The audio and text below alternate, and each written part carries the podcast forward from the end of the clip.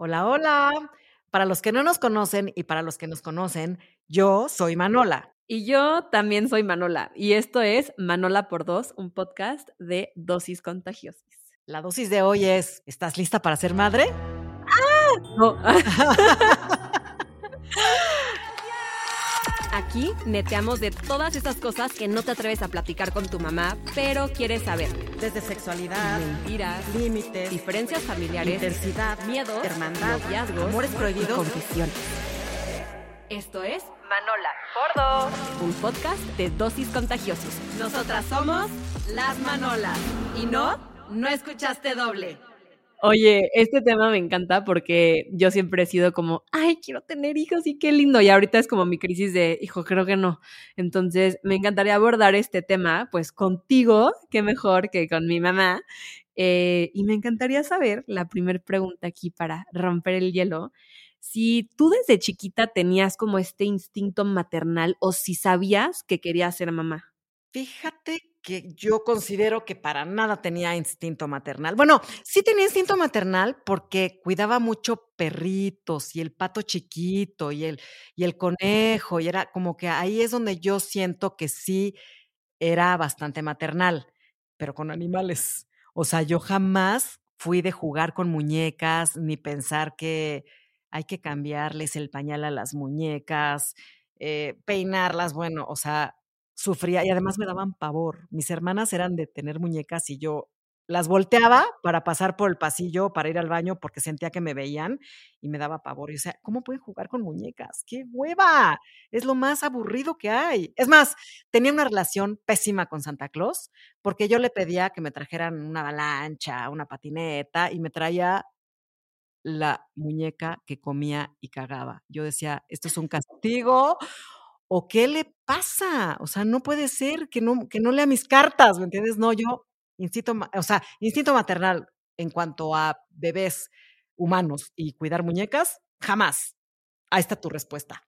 Qué risa. Y tú ahorita decías de la, la muñeca que come y caga y era mi sueño. ¿Te acuerdas que yo tenía una que se llamaba Baby Alive que abría y cerraba los ojos Sí, no, no, y le no. dabas, preparaba su papilla? Y yo siempre he sido de súper muñecas. O sea, yo sí siento que, que desde chiquita era, sí, sí o sí, quiero ser mamá y traía a mis bebés a todos lados y que si la carriola, aparte olían delicioso. Entonces me da mucha risa porque siento que hasta a veces puede, se pueden voltear las cartas, ¿no? De que tú no querías y fuiste y yo quizás sí quería y ahora no quiero. Entonces, siento que también eso pues va cambiando, ¿no? O sea, no es estático de que sí, definitivo, sí o no quiero, puede cambiar. Y creo que es súper válido, pero qué risa que, que era tu peor pesadilla, yo al revés. Claro que cambia. eh, Bueno, aquí está el ejemplo perfecto. Yo no, o sea, bueno, no es que no, no me veía, más bien no es que no quisiera. No me veía con el sueño de todas las amigas con las que después conviví ya más grandes que, que platicaban, ay, es que cuando yo sea mamá, y ay, es que ya tengo nombre para mis hijos y ni novio tenían, y yo decía, what the fuck, o sea, qué raro, ¿por qué, por qué quieren tanto un bebé? Qué chistoso. Qué chistoso. Oye, ¿y por qué decidiste entonces ser mamá? O sea, ¿qué fue lo que influyó y crees que dentro de esta influencia eh, estaba la presión social o quizás hasta familiar del lado de tu familia, de la familia de tu pareja, como el, la presión o la expectativa de ser mamá o qué fue lo que pasó? Bueno, mira, lo, l- sucedió que pues me enamoré, me casé y como, como que sigues un patrón. No sentía tanto la presión familiar porque pues en mi familia no convivía yo con, con, bebés, como que no teníamos a la prima con el bebé, porque si lo hubiera sabido a lo mejor me hubiera esperado un poco más. La verdad, no tenía como una referencia, era como el sueño comprado de las amigas que decían que querían ser mamás y que era lo máximo y, y de mis amigas yo fui la de las primeras en casarme. Entonces, creo que no, no es que haya sido un error ser madre, sino más bien fue un error para mí ahorita que lo veo, no esperarme un poco más. Claro, y creo que es eso, cuando no tienes la referencia, que a mí me pasa, tampoco ten- tengo gente cercana, digo, lo sé porque ya cada vez más es abierto el tema de que ser mamá no siempre es color de rosa, pero cuando te lo pintan así y de que, wow, ¿a quién se va a parecer? Y wow, qué lindo de bebé, ya, pero siento que es ahora sí que rendirte ante eso y cambiar completamente de, pues, no sé si de personalidad, pero de responsabilidad. O sea, ahora eres responsable de un ser humano nuevo que respire, que coma, que no se te muera. Yo alguna vez cuando cuidé bebés de chiquita, no tan bebés, pero niños, sentía un estrés, o sea, qué lindo y qué padre, pero un estrés de que sigue respirando y veía la cámara a ver si se levantaba la pancita porque qué miedo. Entonces, ahora imagínate, si es tú, yo no lo sé, o sea, como que sí creo que no hay tanta información todavía, o sea, la suficiente como para decir, ser mamá sí puede ser lo más bonito, pero también conlleva todo esto. Entonces, creo que sí, sí puedo ver por qué te gustaría haberte esperado un poquito más, pero... Es que creo que nos aventamos. Sí, bueno, por lo menos en mi caso yo me aventé como el borras porque quería quería como el fruto de nuestro amor, ¿no? Y lo que dices, ¿a quién se va a parecer? Y sueñas, y nuestros hijos, y como que es como una como una prueba de un amor divino, ¿no? Que estás viviendo en ese momento. Pero en verdad, eh, es mucho más que eso. Como mencionas, una responsabilidad enorme, pero además es un cambio de vida brutal. Justo, y, y eso me interesa muchísimo saber, porque aparte quiero hacer como un pequeño énfasis, porque mm, he escuchado mucho últimamente el cambiar el uso de palabras de, ay, es que tu pareja te ayuda, a- no tiene por qué ayudarte, o sea, también es su hijo, es su responsabilidad. Entonces, ahí me gustaría saber en cuanto a pareja, cómo fue el tener un hijo compartido, cambió la dinámica en pareja, responsabilidades, puntos de vista, porque claro, al final lo pintan bonito, es el fruto de nuestro amor y qué bonito, pero lo que dices es mucho más que eso. Entonces, ¿cómo cambió la relación en pareja? ¿Mejoró? ¿A veces empeoró? ¿Se transformó? ¿Cómo fue ese proceso? Porque yo me imagino que cambió Sí, completamente. fue un proceso muy duro para mí y yo creo que para muchas, eh, mujeres y bueno, no dudo que también hombres, pero no he tenido como la la el chance de platicar con muchos hombres del tema, pero definitivamente creo que es un tabú que muchas mujeres no queremos tocar, porque el hecho de ser madre te hace ser automáticamente buena madre. Y protectora de tus hijos, y y adorarlos hasta la muerte, ¿no? Y a mí me pasó algo superchistoso, porque yo sí fue el primer hijo fue muy deseado, muy planeado y superbién recibido, fue lo mejor que me pasó en la vida cuando me lo pusieron en el pecho, que nació, le vi los ojos, dije: "Ay, no, me muero", o sea, de esas veces que lloras cuando parpadeas de la alegría, pero yo necesitaba tiempo para conocer a esta criatura, ¿me entiendes? O sea, yo necesitaba este espacio para ver si me caía bien el niño, que era mío, claro que era mío, pero no por eso a huevo lo tenía que querer. Y cuando alguna vez lo expuse con alguna amiga, uy, me acabaron. Así de que, uy, no quiere a su hijo, este, ya se arrepintió. Y no, este, a mí me pasó este sentimiento y tampoco tuve una crisis posparto así de depresión. Fue como un pinche golpe de realidad de que este hijo es un ser vivo y es irreversible, De por vida. de por vida, y es 100% dependiente de mí. Pero yo sí viví un cambio fuerte en mi relación de pareja con él, ¿Por qué? porque él era bien aprensivo en el plan de de, pues, que se durmiera con nosotros y yo no, o sea, yo quería seguir con mi vida de pareja. Amaba mi vida de pareja, y entonces el tenerlos a usted el tener al a Felo, que es el primero, era como, pues, o sea, cada quien su espacio, ¿no? O sea, sen me sentía invadida, y está chistoso porque me sentía invadida por mi propio hijo, raro, y tu papá lo quería ahí porque es estaba como tú decías, ¿no? Se va a morir, está respirando, le ponía el espejito para ver si lo empañaba, Yo, los bañaba él con agua Bonafont, o sea, muy exagerado, fue una faceta de tu papá que yo no conocía y que la verdad no me encantaba, por un lado, pero por otro lado, pues sí, porque me ayudaba, pues, lo que tú decías, ¿no? O sea, con con las labores de darle de comer, de cambiarle los pañales, de bañarlo, de llevárselo, o sea, eso fue muy increíble, pero también porque él tenía la oportunidad, porque trabajaba en la casa. Sí, está cañón. Y bueno, ahorita que justo como están cambiando todos estos roles, pues no hay que perder de vista que al final no es una ayuda, es una responsabilidad. Claro, a la manera de cada persona, porque también puede ser que la mamá no esté y necesite, em, pues como ese apoyo de otro lugar o estos acuerdos, ¿no? O sea, dividir las tareas, pero al final la responsabilidad es compartida, entonces, ¿no? Entonces, como que esa parte nada más creo que ha cambiado mucho y me alegra, pero al final, pues claro que hay cosas que recaen más en una persona que en otra.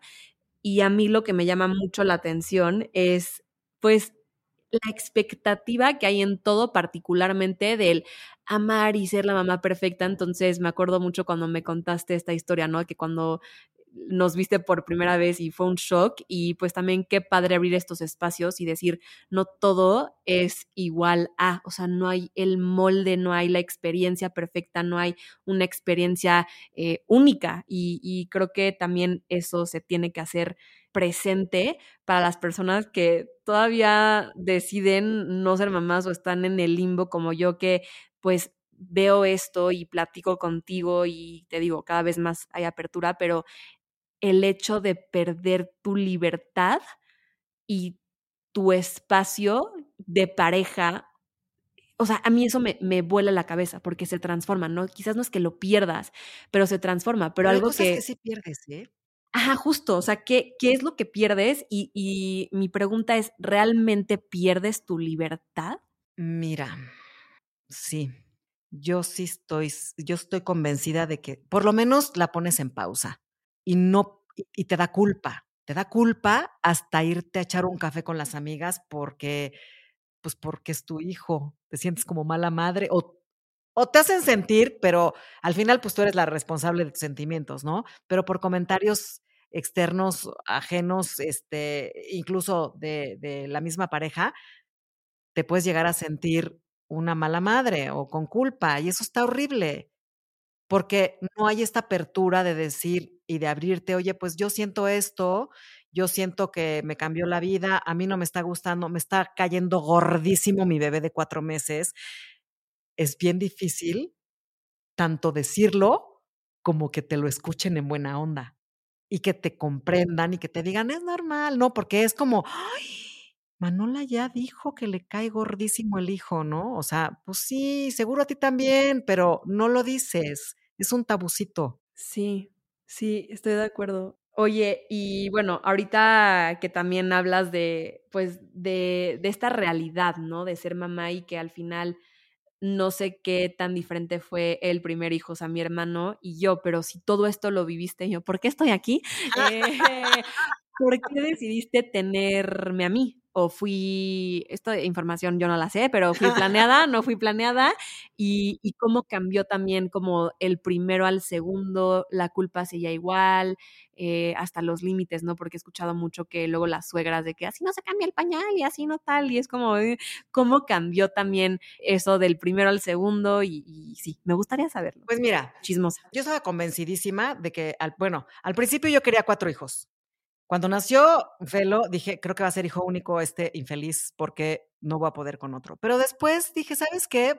Creo que es, e, el mayor regalo que le puedo dar a, a, mi hijo es tener un hermano o una hermana que se lleven poco tiempo y ver cómo, cómo va caminando la cosa. Y yo los relacionaba mucho con los perros que yo tenía en la vida, ¿no? Yo con un perro era más difícil porque pues, pues se aburría el perro, porque eh, pues no tenía con quién jugar y cuando tenía el segundo perro todo era más fácil. Entonces yo los relacionaba mucho con animales, ¿no? Entonces dije, ¿sabes qué? Me voy a aventar por el instinto y sí creo que va a ser mucho más fácil tanto para mí como para ellos.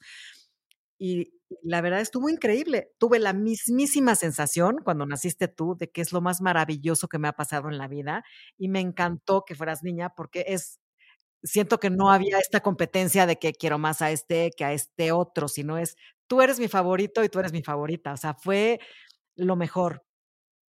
Y me facilitó muchísimo las cosas. Bueno, los primeros años fue una pesadilla porque uno se enfermaba, el otro se enfermaba.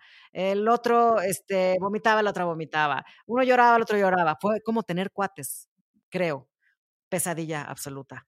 Pero la verdad fue lo mejor que me pasó, la mejor decisión sin saber y sin querer, fue la mejor, la mejor decisión porque tú aprendiste a dejar el pañal rapidísimo, entonces fue al mismo tiempo casi que Felo, que se llevan un año y ocho meses por ahí, Y este, y entonces empecé de cargar una pañalera de un tamaño de una maleta para documentar, a salir con dos cambios chiquitos.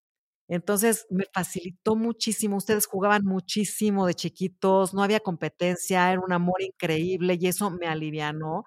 Y ya creo que en esa etapa empecé a disfrutarlos muchísimo más.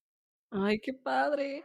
Oye, ¿y siempre quisiste tener dos? Porque yo sé que luego las familias que son de muchos hermanos y tú que son seis hermanas, eh, quizás hasta esa como ese anhelo de, ay, quiero más hijos, porque mis hermanas siempre quisiste dos, querías más, o cuál fue, No, ¿cómo empezaste y cómo acabaste? hace ratito te dije, yo quería cuatro. Yo quería cuatro sí o sí, cuatro hijos. O sea, me moría de las ganas. Pero cuando nació Felo dije, Nel, ni madres, nada más uno, naciste tú, y dije, qué padre.